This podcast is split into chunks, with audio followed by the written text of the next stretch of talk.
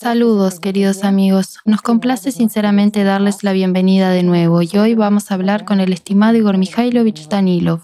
Saludos. Igor Mikhailovich, la transmisión anterior sin duda ha intrigado muchísima gente y, en particular, la pregunta y el tema que usted planteó sobre la naturaleza de la masa, lo que es la masa, lo que forma esta masa y... ¿Y a dónde desaparecieron ¿Y los a dónde dólares? desaparecieron los dólares? Una tonelada de dólares. Por supuesto, usted ha tocado un punto sensible, no solo con la tonelada de dólares, sino con la pregunta sobre la naturaleza de la masa, porque esta pregunta es realmente Es clave, fundamental sí. y clave, ¿cierto? Esta es la pregunta más importante a la que todavía no puede responder la ciencia oficial, la física oficial. Y miles de científicos en todo el mundo se devanan los sesos, sin las llaves.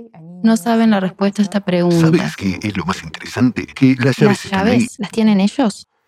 ¿Todos ellos? Si quisieran, ellos también las tendrían. Todos los que quieren usar estas llaves las tienen. Los que sienten la verdad. Bueno, sí, digámoslo así, con cuidado. Pero lo más importante, por supuesto, Igor Mikhailovich, con respecto a lo que la respuesta a esta pregunta hace posible y qué tipo de oportunidades abre, es lo que usted compartió, que la respuesta a esta pregunta es la clave para que nos salvemos como humanidad, para atar al cerbero del clima con correa corta. Y como un pequeño extra, se abren tremendas oportunidades ante nosotros como civilización, esas oportunidades que ni los científicos ni los escritores de ciencia ficción soñaron. Y esto es muy importante para nosotros. Es la primera etapa en la ¿Sabes? evolución de Dijiste nuestra sobre lo más importante y un pequeño extra, mientras que, de hecho, esto es realmente lo más importante para la gente. El clima, sí, es evidente. Sin embargo, no todos perciben esto. Así funciona nuestra conciencia, amigos. No percibimos el hecho de que nuestro mundo, digamos, se acabará pronto. De alguna manera, esto no se instala en nuestra conciencia y ya está. Sí, vemos, sí, entendemos, pero todavía tenemos dudas. No podemos creerlo. Pero para nosotros, como personas, son mucho más importantes las oportunidades que se nos abren. Es decir, cómo vamos a existir cuando tengamos, digamos, esta fuerza en nuestros activos. ¿Por qué? Porque en realidad esos mismos replicadores, bueno, eso es lo que fue expresado. Aunque créanme, amigos, esto no es lo más importante. Pero para nosotros, como consumidores, vivimos en el formato consumista. Estamos educados de esta manera. Y todo lo que tomamos sigue siendo de alguna manera dimensionado en relación a nosotros mismos. Es Sí, realmente cierto. exactamente. El mundo entero en relación a nosotros, toda la vida en relación a nosotros, todos los beneficios en relación a nosotros. Bueno, somos así, somos egoístas, fuimos educados así, pero al mismo tiempo, digamos, en cierta medida, no somos libres. Sin embargo, queremos la libertad. Queremos la libertad, Sí, ¿cómo se percibe la libertad? Como una especie de permisividad, quizás, ¿no? No, la libertad no es permisividad. La permisividad se acaba rápidamente. Estaba en el salvaje oeste y todo se resolvía con mucha dureza. La permisividad lleva al terror y no hay forma de evitarlo, aunque incluso este caos empieza a ordenarse. ¿Por qué? Porque se introducen ciertas leyes y demás. Entonces, ¿qué es la libertad? ¿Qué piensan ustedes, amigos? ¿Qué es la verdadera libertad? Un sinónimo de felicidad. Y la felicidad es que, para una persona moderna, ordinaria, no considero el aspecto espiritual, amigos. Estoy hablando simplemente de una persona de formato consumista, por así decirlo. ¿Qué es la felicidad? Bueno, tal vez para un consumidor es manejar libremente su propio tiempo, ser escuchado en la sociedad, ser escuchado por otras personas, más criterios de este tipo, supongo, realizarse. Sí, ya lo tomas un poco más arriba y todo lo demás. La felicidad para una persona es la confianza en el mañana y la satisfacción con el hoy. Es cuando una persona está absolutamente satisfecha con el día de hoy y sabe que el mañana no será peor. Sí, Hay una especie de estabilidad. cuando lo tiene todo, está acomodado, está seguro de sí mismo y tiene algo de lo que estar orgulloso. Bueno, después de todo, estamos orgullosos de nosotros mismos cuando hemos asegurado nuestro día, ¿verdad? ¿No es cierto? Sí, exactamente, Y cuando lo también tenemos cuando todo. una persona se siente absolutamente sana. Eso es la felicidad. ¿Sabe lo que también es interesante, Igor Mikhailovich? Es que gracias a las conferencias, gracias a nuestras transmisiones, uno puede al menos ver esta perspectiva, porque hay mucha gente a la que le cuesta dibujar este modelo de futuro al menos en su cabeza, en su conciencia, y al menos soñar al Por máximo. muy paradójico que sea, la mayoría de la gente es incapaz de crear esas formas visuales en su cabeza. ¿Por qué? Porque el proceso de visualización no está al alcance de todos. Al parecer, ¿cómo es posible? Después de todo, pensamos por medio de imágenes. Sí, la conciencia y, digamos, todo lo que tomamos, incluyendo varias fuentes externas, crean muchas imágenes en nosotros. De nuevo, esos mismos especialistas de marketing crean todo para que se formen en nosotros las imágenes correctas. Y en teoría, todos deberíamos tener la capacidad de imaginar cualquier cosa. Esto está lejos de ser así, amigos. Si tienes alguna duda, solo tienes que practicar. Es una visualización clara. Bueno, no importa. Supongamos un elefante a rayas, pero debes mantenerlo en tu cabeza durante al menos 30 segundos. Haz que se mueva, que camine, que haga algo más. No importa lo que haga. Lo principal es que tiene que ser el centro de nuestra atención. Es una imagen vívida y clara en nuestra mente. ¿Sabes que pocas personas pueden hacer eso? Sí. Una imagen, algo más, sí, pero así es como funciona el mundo. Así que es natural que una persona que no tiene un pensamiento creativo, digámoslo suavemente, no es capaz de imaginar cómo puede existir en la sociedad creativa. Para la sociedad de consumo, tiene una imagen, es decir, lo que ella utiliza. Por ejemplo, lavarse los dientes. Sí, bien, es de mañana, nos levantamos y vamos a lavarnos los dientes. Entendemos perfectamente cómo ocurre este proceso, lo que se necesita para ello. Y aquí es donde entra en juego nuestra experiencia, nuestra memoria muscular. Al fin y al cabo, lo hacemos prácticamente por reflejo. Y al mismo tiempo hay una imagen natural, familiar, de lo que hemos visto. Podemos reproducirla, pero no podemos imaginar cómo nos lavaríamos los dientes en la sociedad creativa. ¿Por qué? Porque, lo diré, en la sociedad creativa es ridículo cepillarse los dientes si poseemos una tecnología como, digamos, un control absoluto de nuestro cuerpo. Bueno, ya lo hemos descrito antes, no nos repitamos, aunque lo diremos un poco. Cuando una persona se ducha por la mañana, todo su cuerpo es escaneado automáticamente. Esa misma inteligencia artificial lo procesa todo. Mientras una persona se ducha, el sistema lo renueva completamente, elimina todos los radicales libres, repara todas las células de su cuerpo, lo recarga de energía adicional, si es necesario. Es decir, una persona entra en la ducha por la mañana. Bueno, durante el día, la noche, quién sabe cómo la ha pasado, dónde ha estado la persona y qué ha hecho. Pero cuando sale de la ducha, es una persona completamente sana y en una forma atlética perfecta, a la edad, edad biológica quiero decir, en la que desea estar. La pregunta es. ¿por qué lavarse los dientes? Y muy poca gente se lo plantea. ¿Podríamos imaginar que sería precisamente así? Usted dijo una vez que cada uno mide con 100%. su propia regla. ¿Por qué?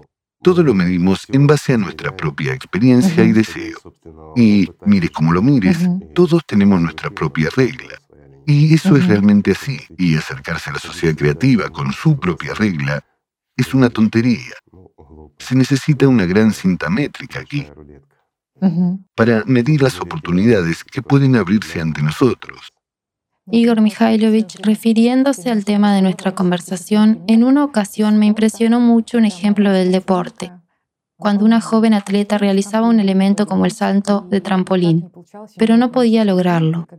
Y cuando los especialistas en entrenamiento idiomotor se involucraron y le pidieron que imaginara el comienzo del elemento, cómo desplegaba los brazos, cómo lo hacía, etc., resultó que en su conciencia era completamente incapaz de imaginar cómo levantaba los brazos por encima de un determinado nivel. Se le pidió que lo imaginara durante, digamos, 3 segundos o 10 segundos, simplemente a nivel de su imaginación, a nivel de su conciencia. Y de ninguna manera pudo imaginar que levantaba los brazos. Es tan nuevo, parece que una persona en su conciencia puede imaginar cualquier cosa, soñar con cualquier cosa.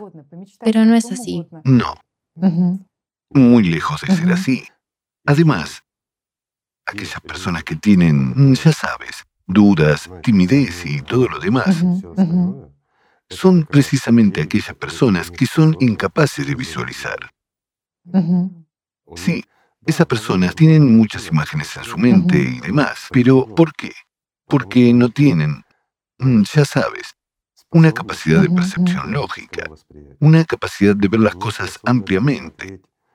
No se les ha enseñado o entrenado para hacer eso. En otras palabras, son personas que fueron, digamos, privadas de eso en la infancia, cuando estas habilidades deberían haberse desarrollado realmente. Pero se perdió el tiempo y el niño se quedó con su percepción, digamos, tal como era.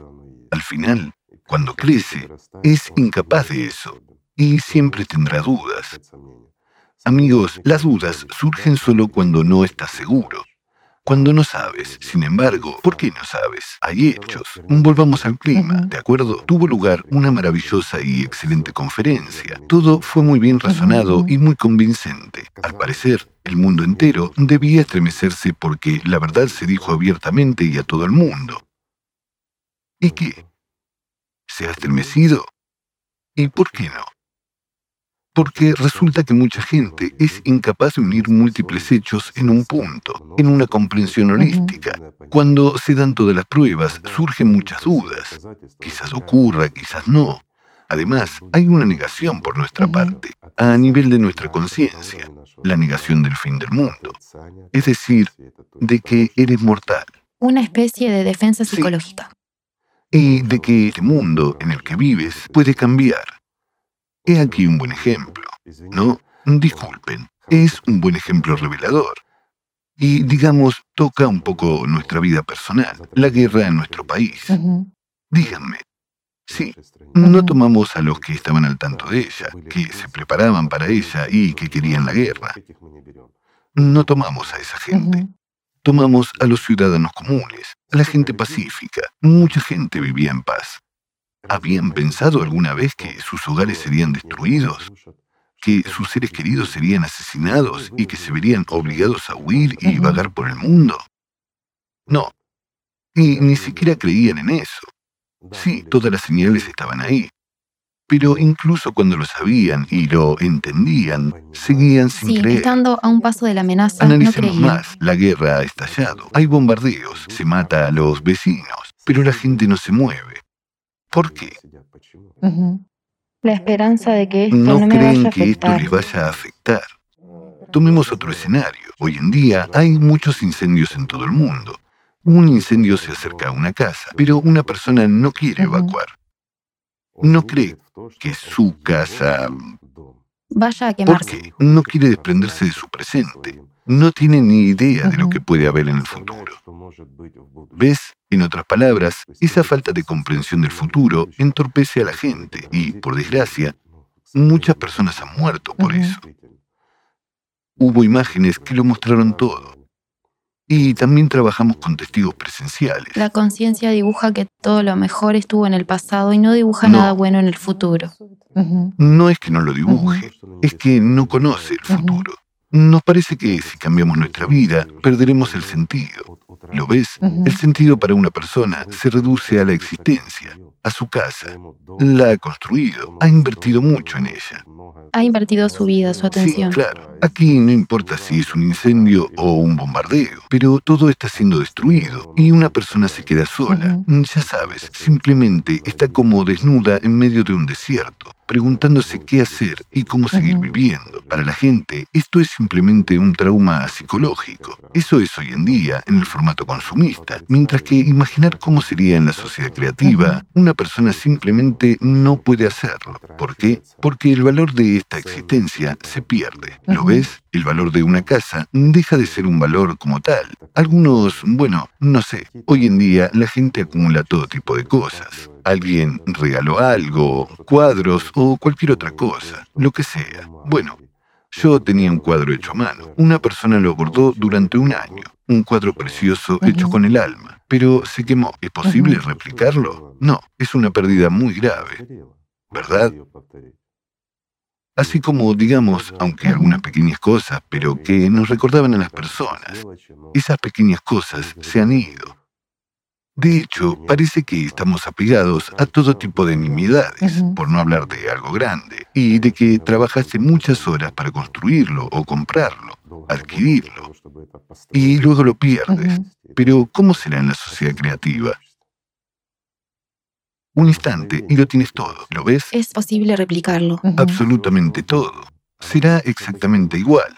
Y de nuevo, ¿quién en la sociedad creativa bordaría un cuadro durante un año? ¿Para qué? Al fin y al cabo, esto es ilógico. Es mucho tiempo que se puede dedicar a tu propio desarrollo, a servir a la gente, para hacer mucho bien a la gente en este sentido. Incluso si, por ejemplo, hiciste este bordado, puedes regalarlo a todo el mundo, ¿verdad? Entonces, esto tiene sentido. Tu arte.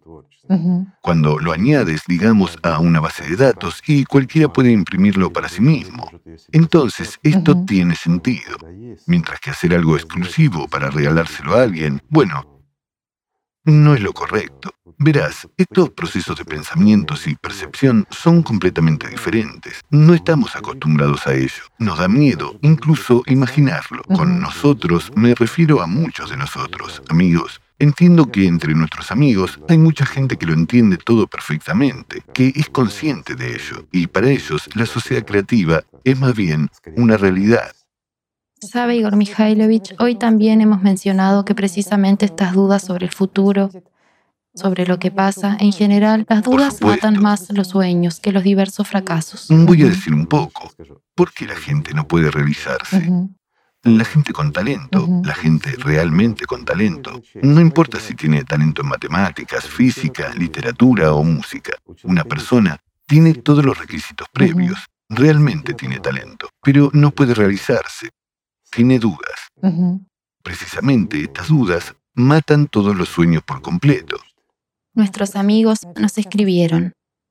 En particular, nuestros espectadores. Un cirujano dijo, he realizado una determinada cirugía mil veces, tengo la habilidad, tengo la experiencia, y en realidad cada vez antes de la cirugía escucho estas dudas de que no va a funcionar. Después de una cirugía aparentemente exitosa, escucha constantemente que habrá complicaciones, que habrá complicaciones después de la cirugía. Y exactamente de la misma manera, nuestros participantes que se dedican a informar sobre el proyecto Sociedad Creativa dicen que sí, ya es fácil superar esta barrera antes de actuar, hacer frente a estas dudas. Y finalmente, empezar a actuar, escribir una carta a alguien sinceramente desde el corazón o hablar con alguien sinceramente desde el corazón pero luego más tarde estas dudas les atrapan. ¿Lo has dicho bien? ¿Has escrito lo correcto? Y así sucesivamente. ¿Cómo afectan a la situación en general estas dudas que luego te atrapan y las escuchas? ¿Afectan, o no? Afectan. Sí, y muy fuertemente. Y aquí también hay un punto importante, amigos. Por ejemplo, los que se dedican al menos a los pequeños negocios comprenderán y se verán a sí mismos. Voy a dar un ejemplo sencillo. Por ejemplo, se está llevando a cabo una negociación. Sí.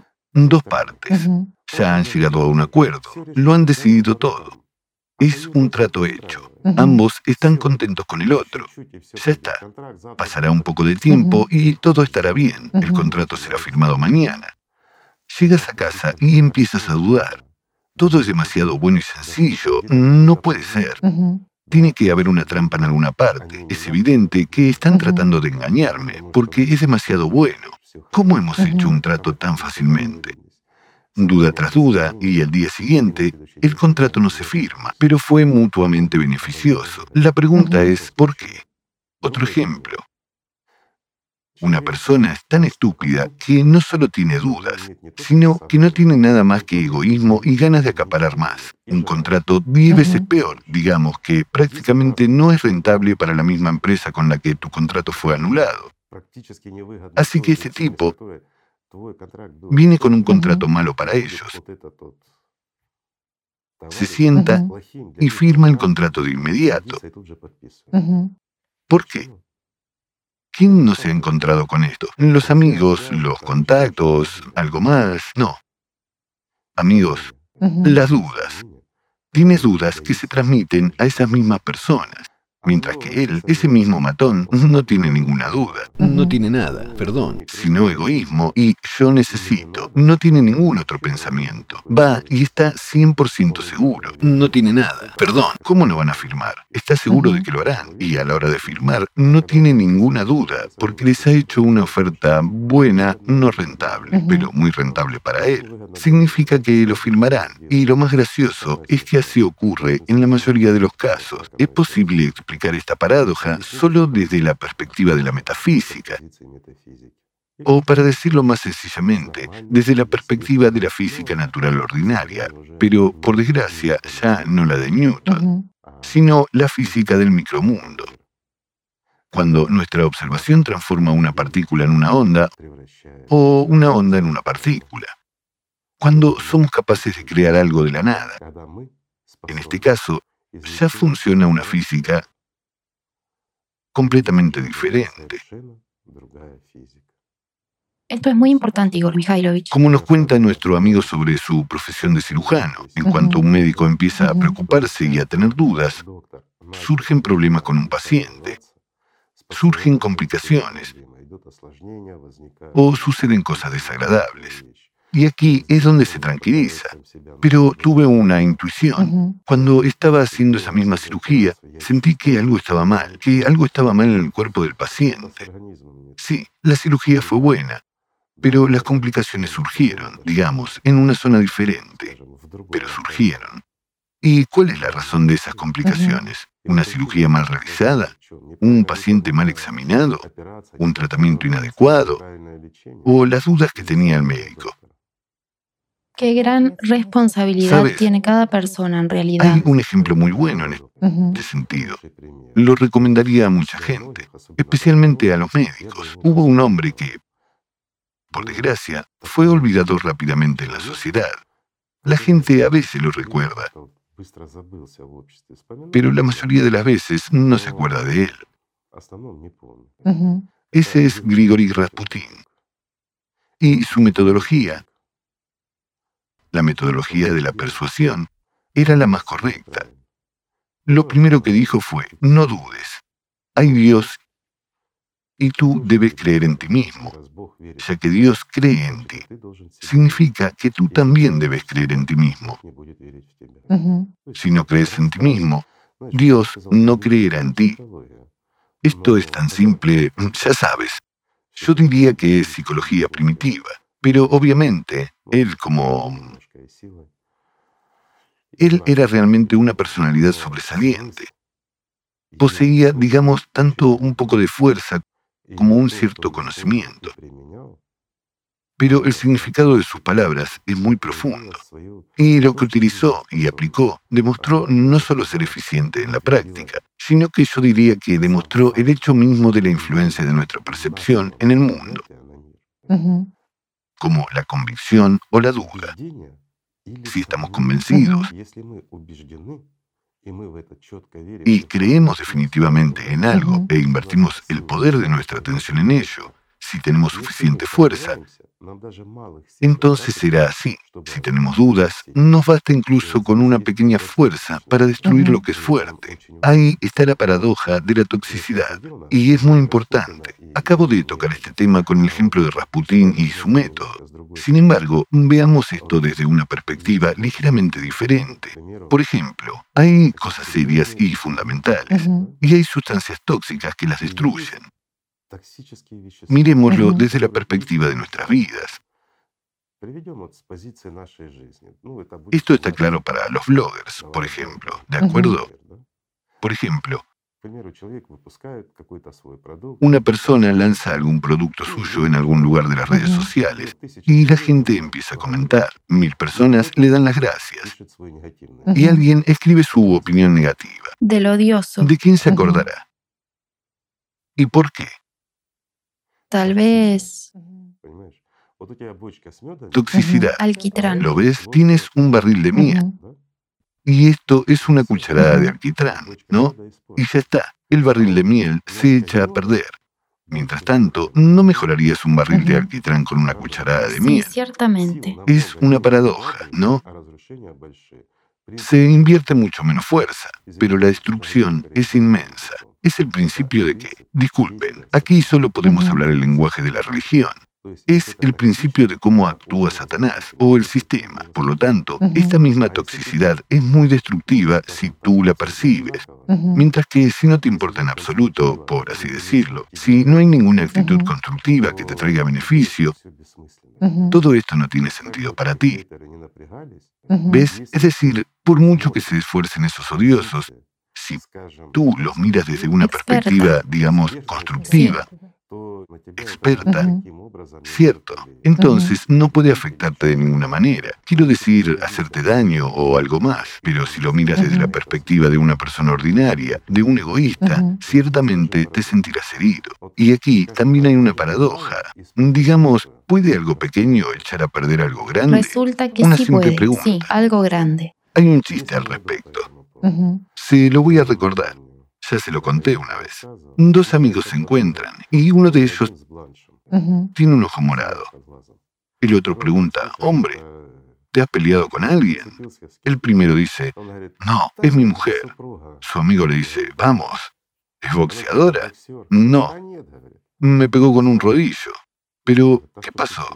Verás, ayer tuvimos un bonito día, pasamos tiempo juntos y todo eso. Por la noche, el ambiente era tan romántico, con velas y música, y todo era maravilloso. Tuvimos una gran intimidad. Y le confesé, Natalia, eres increíble, así que ahora tengo este moretón. El otro dice, espera, ¿qué tiene de malo ser increíble? ¿Es una mala palabra? No, es que se llama Lena. Aquí tienes. No hay nimiedades. Así es. Sí. Así que esta nimiedad resultó ser muy, Destructiva. Sí, destructiva. Sí. Lo mismo ocurre en este caso. Por lo tanto, la toxicidad es realmente una cosa muy seria, pero tiene una influencia solo cuando reaccionas. Si no reaccionas a ella, el resultado será completamente diferente. Las dudas son exactamente un impacto tóxico, débil, que puede arruinar muchas cosas. Al fin y al cabo, hablando de nuevo en términos religiosos, Satanás solo susurra y luego tú mismo actúas. Escuchas y, como la mujer del chiste, ya empiezas a actuar con más seriedad. Tú ¿Verdad? eliges cómo Sin embargo, no es más que un breve sonido que ha arruinado toda una maravillosa velada. ¿No es así? Sí. Exactamente. Lo mismo ocurre en este caso. Antes de, digamos, actuar, amigos o tener dudas, hay que entender quién se beneficia de eso y por qué. El formato consumista es, digamos, un mundo de fuerzas oscuras. Como ya dijimos, es un mundo donde los muertos mandan. Aquí, efectivamente, bueno, ¿cómo es eso? Mucha gente no se da cuenta de si los muertos gobiernan, directa o indirectamente, tanto directa como indirectamente, amigos. Miren qué inhumano es nuestro mundo. Y vivimos de acuerdo con esas reglas inhumanas sin escrúpulos. Y realmente no se pueden encontrar ni Y nos siquiera pasamos palabras unos a decentes. otros Por lo que nosotros mismos tenemos en abundancia. Recuerdo que usted dijo que si una persona duda y transmite la verdad a través de algún tipo de dudas, entonces todo lo que transmite y lo que otra persona percibe son Así es. únicamente dudas. Si una persona siente la verdad aquí y ahora y la lleva más allá, como una vela que se enciende y brilla para todos en la casa y no en algún lugar bajo un recipiente como Bueno, dicen en la Biblia, entonces el Ahora escenario ya es completamente diferente. Difícil, la etapa de informar a la gente sobre la sociedad creativa. Y como ya dijimos en la transmisión anterior, mucha gente está esperando la inspiración. ¿Por qué? Porque tienen dudas. ¿Por qué les surgen dudas? Así Porque no han es. estudiado ellos mismos lo que es la sociedad creativa. No han entendido que es realmente fácil y sencillo de hacer realidad. Y en este punto todavía tienen dudas. Si empiezo a hablar, ¿qué pensará la gente de mí? Amigo mío, ¿qué pensará la gente de ti después del año 2036? Dime sinceramente, ¿qué pensarán de ti? Cuando respondas a esta pregunta, de alguna manera, todo se pondrá en su sitio.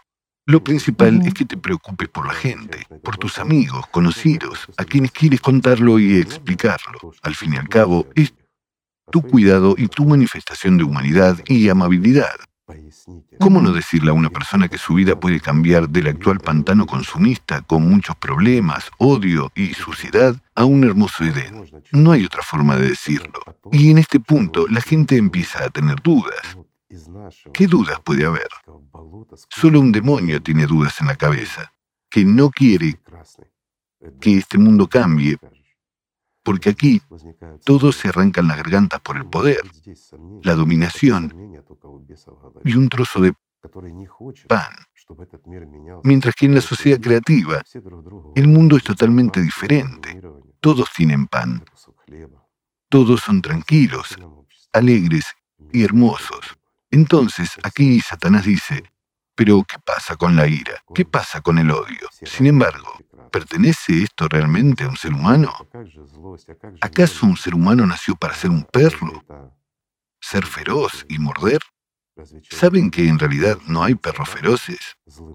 Solo se vuelven feroces cuando se encuentran en un entorno en el que domina el mal. Esto es cierto. Están acostumbrados a vivir en manada. Bueno, muchos cuidadores de perros empezarán a decir, mira qué feroz es el perro y cosas por el estilo. No es feroz. Esa es la forma en que este perro vive. Es su manera de defender su posición en este mundo. La forma en que este perro vive. Si lo colocas en condiciones diferentes, completamente diferentes, dejas de reaccionar a su fiereza y lo alimentas por buenas acciones, y cuando ladra o ataca, digamos que incluso lo tratas negativamente, ¿cómo será el perro más fiero del mundo, en tu opinión? El más amable, ¿no es cierto?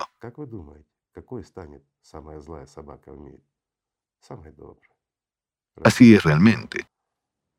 Igor Mikhailovich, lo que usted ha dicho hoy es muy valioso, sobre todo lo del cuidado, porque uno entiende Este que detrás de la información está en primer lugar el cuidado de otra persona. No llevas tanto la información como realmente este para mismo que deje de ser un esclavo y sea libre, para que deje de ser esclavo no solo de los que tienen el poder o de los demonios en su cabeza, sino también de las cosas materiales, para que se convierta en un ser humano libre, para que se convierta en un ser humano sano, para que sea capaz de existir en este mundo, digamos, durante muchos, muchos años más, y no Ujú. limitado a 70 o incluso 100 años. ¿Qué son 100 años?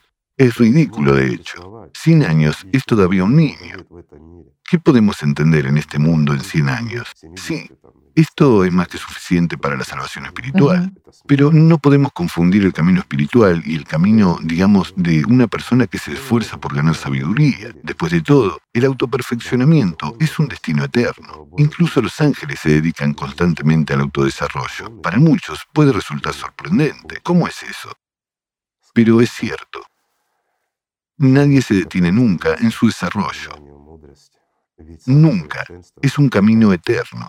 La perfección no se puede alcanzar. Esto es para que lo entiendan, pero siempre debes esforzarte por conseguirla. Si tomamos el significado más elevado de esta palabra, no existe un concepto como la perfección.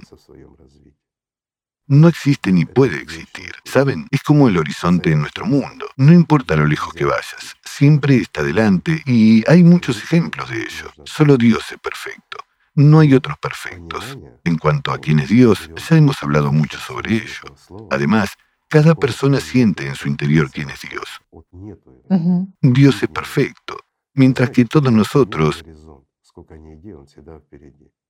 no. Importa en quién nos convertiremos o quiénes seamos ahora, debemos esforzarnos por la autoperfección, en el cuidado de otras personas, en primer lugar.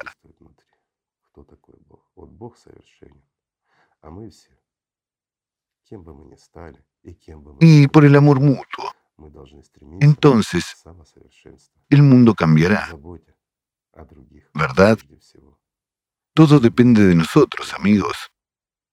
Así que simplemente amémonos unos a otros. Gracias. Gracias a ustedes, amigos. Muchísimas gracias, Igor La Mikhailovich. paz sea con ustedes.